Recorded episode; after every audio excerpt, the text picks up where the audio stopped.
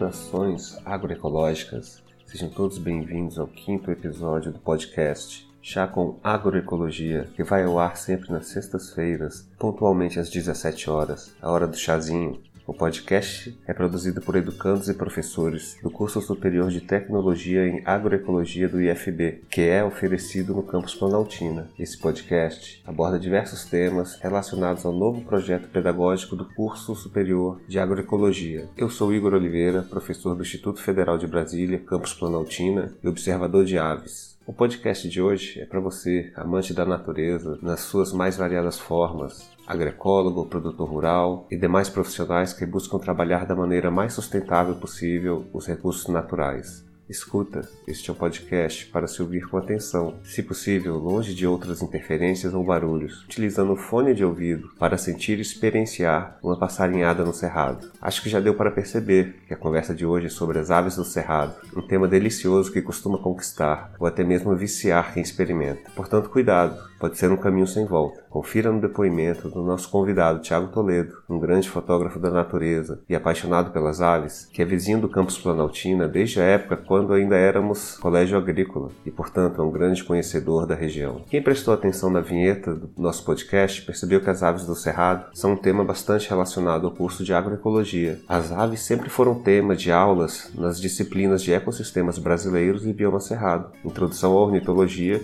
e também em oficinas oficinas e minicursos relacionados ao tema. E no novo projeto pedagógico da agroecologia, elas não poderiam ficar de fora serão abordadas de maneira transversal ou na forma de projetos dentro dos eixos agroecossistemas, educação política e ecológica e integrador. A biodiversidade dos agroecossistemas é um dos pilares para a construção de estratégias mais sustentáveis de produção no campo. É na biodiversidade e nas suas relações ecológicas que encontramos diversas ferramentas e estratégias para construir sistemas produtivos em bases agroecológicas. Ambientes mais ricos em biodiversidade tendem a ser mais equilibrados e resilientes, ou seja, possuem maior capacidade de tolerar e se recuperar de impactos impactos externos, como o surgimento de uma praga, a ocorrência de veranicos e secas e até mesmo em relação ao aquecimento global. Conhecer a biodiversidade é fundamental para ter uma relação mais harmoniosa com a natureza, e cada povo tem as suas estratégias de conhecer e utilizar a biodiversidade de seus territórios. Infelizmente, na nossa sociedade, dita moderna e civilizada, somos educados e influenciados a conhecer todas as marcas e modelos de celular, carros, roupas, mas pouco conhecemos sobre as diferentes espécies vivas e suas funções. O agroecologismo ecólogo tem como princípio a valorização da biodiversidade como estratégia para estabelecer os sistemas produtivos mais sustentáveis. Portanto, fiquem ligados e aproveitem as oportunidades que tiverem para conhecer novas espécies e as suas características e necessidades. Esse conhecimento é essencial na construção de um mundo mais sustentável. As aves são um grupo que representam bem a riqueza da biodiversidade que temos no Brasil e no bioma cerrado. Existem no mundo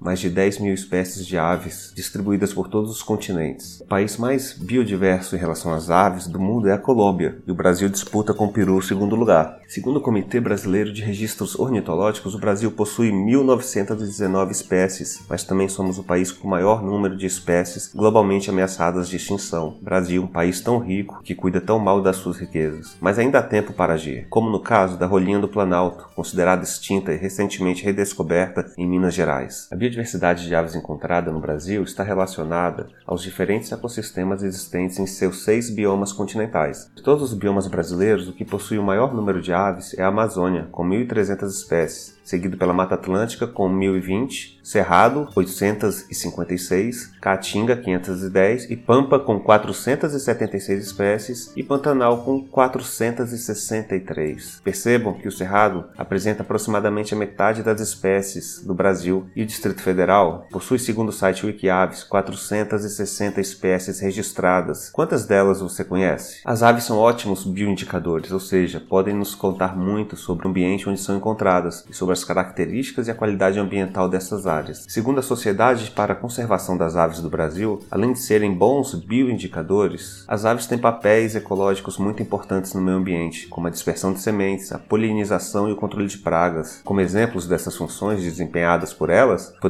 apontar espécies como jacus, sanhaços, arapongas, que se alimentam de frutos engolindo as sementes sem quebrá-las, de forma que as eliminam junto com as fezes em lugares mais distantes, onde germinam.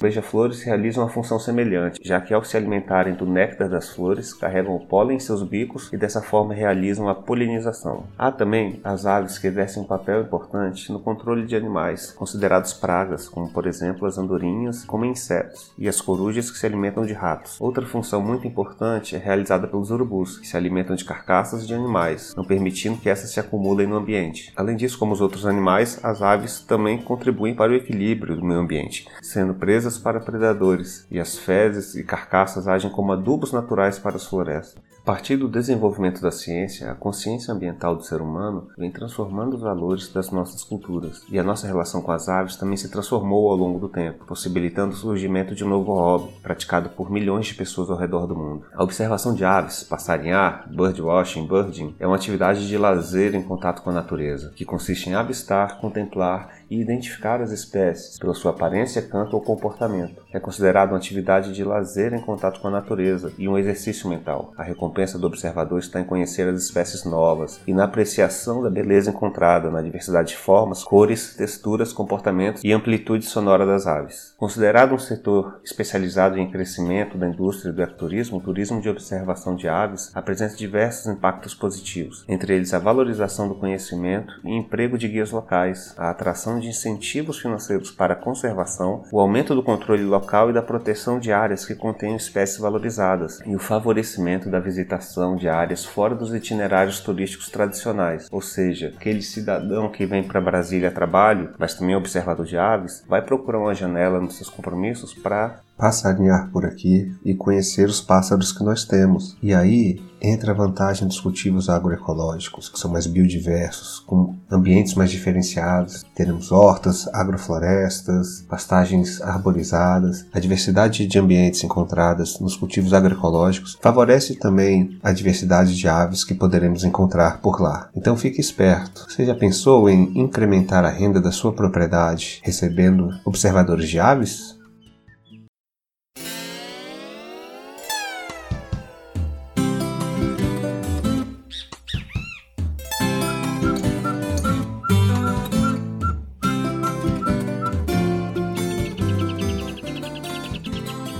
Nossa, essa conversa de observação de aves me deu uma saudade imensa de passarinhar. Ainda mais com o confinamento que precisamos seguir no momento. A ansiedade é gigante, precisava demais dar uma volta pelo cerrado. Para quem não sabe, a observação de aves, desde que sozinho, sem aglomeração, ou com seus familiares que moram na sua casa, tem sido considerada no mundo inteiro uma das atividades de menor risco em relação à disseminação dessa pandemia. E é meio óbvio, né? Porque os observadores de aves procuram áreas verdes pouco frequentadas por pessoas, né? Que potencialmente podem assustar as aves. Então resolvi matar essa saudade, né? De uma boa passarinhada e fui sozinho lá no IFB passarinhar. E lá é fantástico, um lugar muito especial para essa atividade. A gente tem uma diversidade de ambientes muito grande, florestas, cerrados, veredas, campos, cultivos agrícolas, que resultam numa grande variedade de aves a serem encontradas. Cheguei lá para ver o sol nascer. É o melhor momento para começar uma passarinhada, quando as aves estão se movimentando mais. Comecei com os olhos atentos e também com as orelhas levantadas, né? A gente identifica e localiza muitas aves através dos sons produzidos também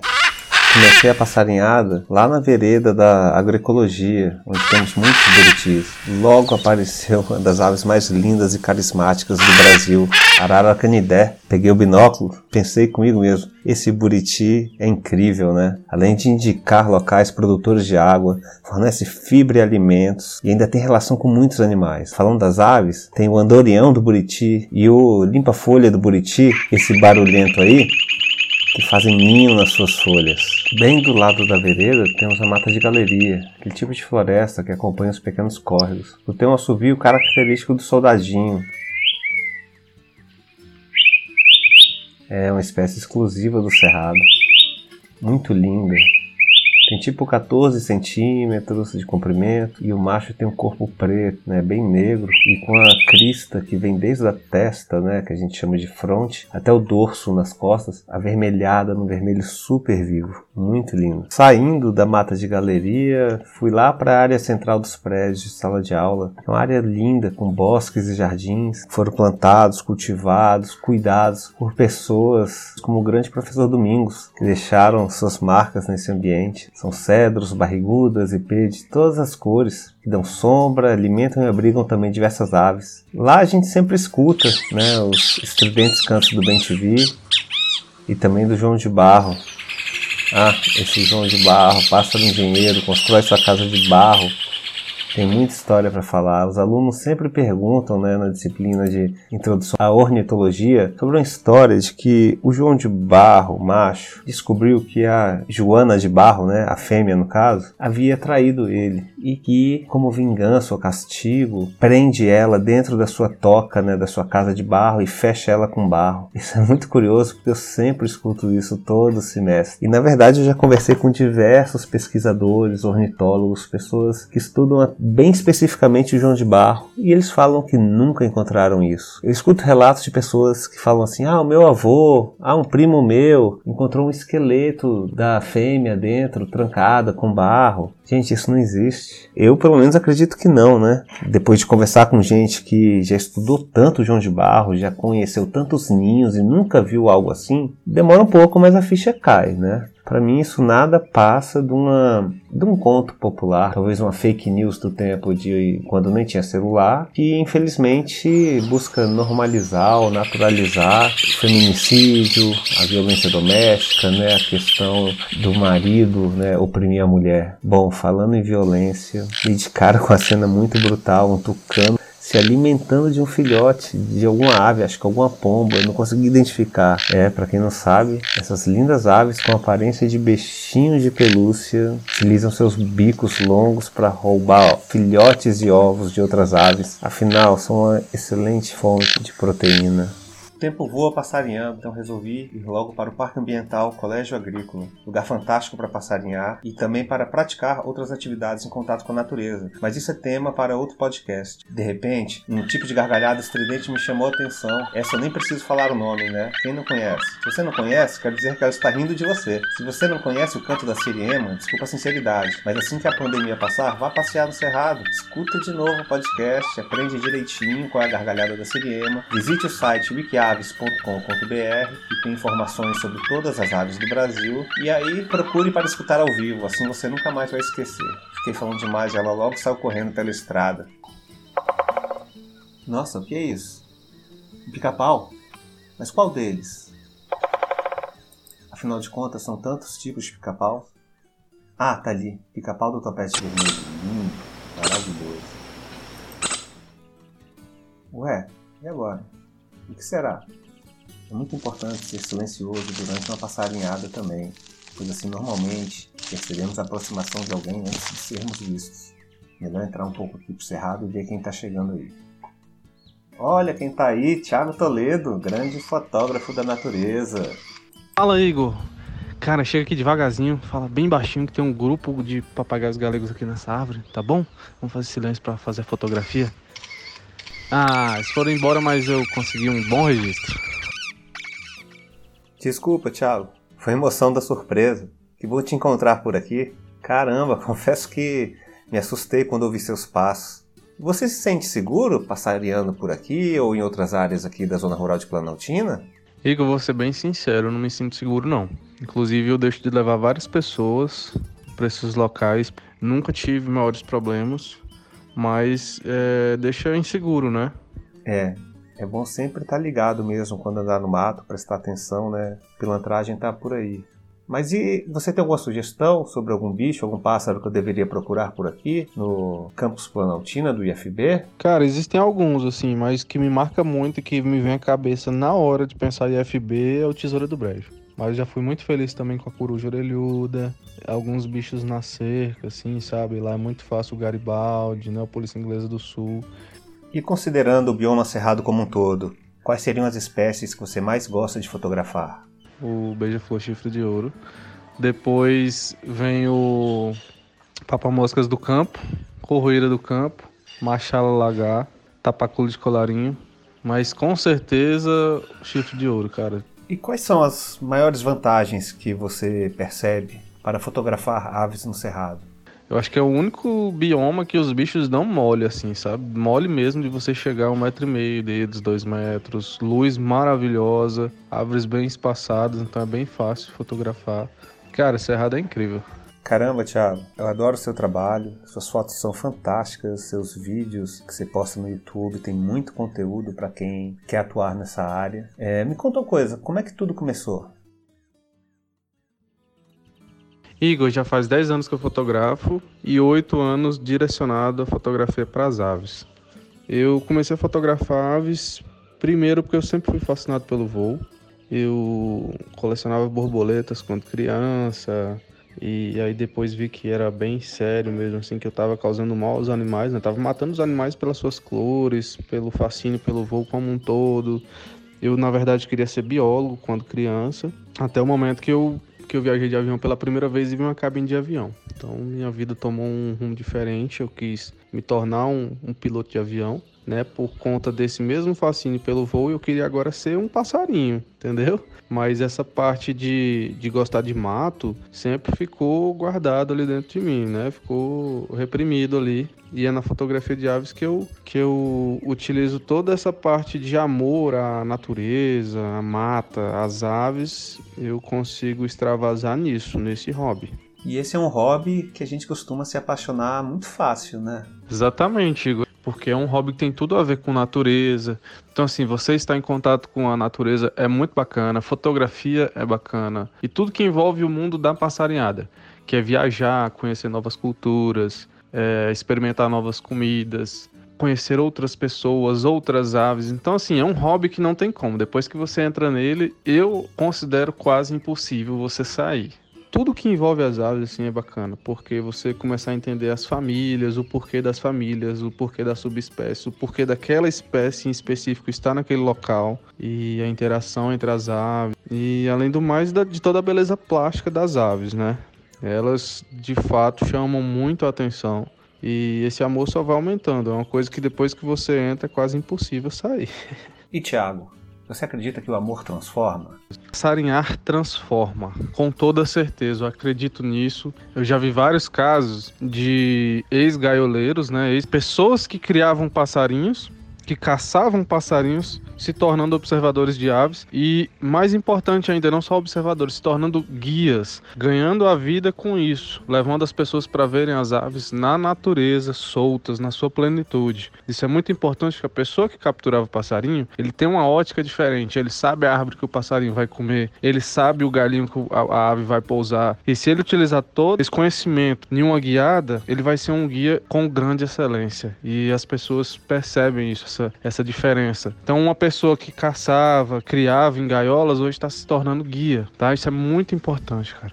Muito interessante isso que você falou, Thiago. E me diz uma coisa, você que já viajou para vários lugares, conhece bastante aí sobre o turismo de observação de aves. Você acredita nesse potencial aqui para o Distrito Federal? Você acha que pequenos agricultores assentados poderiam estar recebendo é, observadores em suas propriedades e recebendo alguma renda extra né, é, com a atividade? Eu vou além, viu, Igor? É, no, aqui no Distrito Federal nós não temos locais dedicados à observação de aves tá? Não temos. Não temos um sítio com um comedouro bacana, não tem um local bacana com bebedouros para beija-flores. E eu recebo muitas mensagens. Tiago, estou indo a Brasília, gostaria de uma indicação para passarinhar. Algum sítio com segurança, sabe? Com aves bacanas. Mas assim, se eu tivesse alguns locais, com certeza eu indicaria esses locais para essas pessoas que entram em contato comigo. A partir do momento que falarem, Tiago, estão vindo algumas espécies bem interessantes aqui, eu faria inclusive uma parceria mandando clientes mesmo, para gerar renda para esses locais. Fantástico, Thiago, fantástico. A gente precisa conversar mais sobre esses assuntos. Eu acho que você tem muito a acrescentar para nós. Mas agora tá ficando tarde, vai ter que ficar para outro dia, já vai escurecer, que é melhor a gente cuidar de ir embora, né? Afinal de contas, né, vai que aparece alguma assombração por aqui. Olhei para o lado e o Thiago sumiu. Meu corpo arrepiou da cabeça aos pés, a adrenalina subiu. Quem conhece a lenda do Curupira sabe bem do que se trata. Mas não era nenhuma assombração, era um urutau, também conhecido como Mãe da Lua, uma ave de coloração acinzentada ou marrom, com até 38 centímetros de comprimento, que fica imóvel e se camufla perfeitamente, como se fosse um tronco seco de uma árvore, uma das espécies que mais gosto de encontrar. Foi neste exato momento que percebi que o prazeroso dia tinha passado depressa demais, depressa demais para ser verdade. E ainda sonolento, percebi que acordava de mais um sonho de quarentena que a gente sonha que está voando e acorda preso ainda numa gaiola, mas também traz esperança de que as coisas vão melhorar. Refletindo sobre o sonho, mais uma vez agradeci por esse tesouro chamado Cerrado, berço das águas do Brasil, e sobre a necessidade de cuidar com muito carinho desse pedacinho de cerrado tão valioso, que é o território do nosso campus Planaltina do IFB. Fiquem bem, cuidem-se e, se puderem, fiquem em casa, sempre observando aves, mesmo que da janela. Precisamos de vocês, precisamos de vocês bem para cuidar deste imensurável tesouro. Deixo aqui registrado um grande agradecimento a todos os amantes das aves que me despertaram para este amor amigos ornitólogos da Universidade de Brasília, companheiros observadores do Observaves DF, Wikiaves e Bird, em especial o Thiago Toledo, tá bom? Ah, já ia me esquecendo. Nosso e-mail é chacomagroecologia@gmail.com. Aguardamos suas críticas, sugestões de novos temas, elogios e dúvidas. Saudações agroecológicas e salve o cerrado!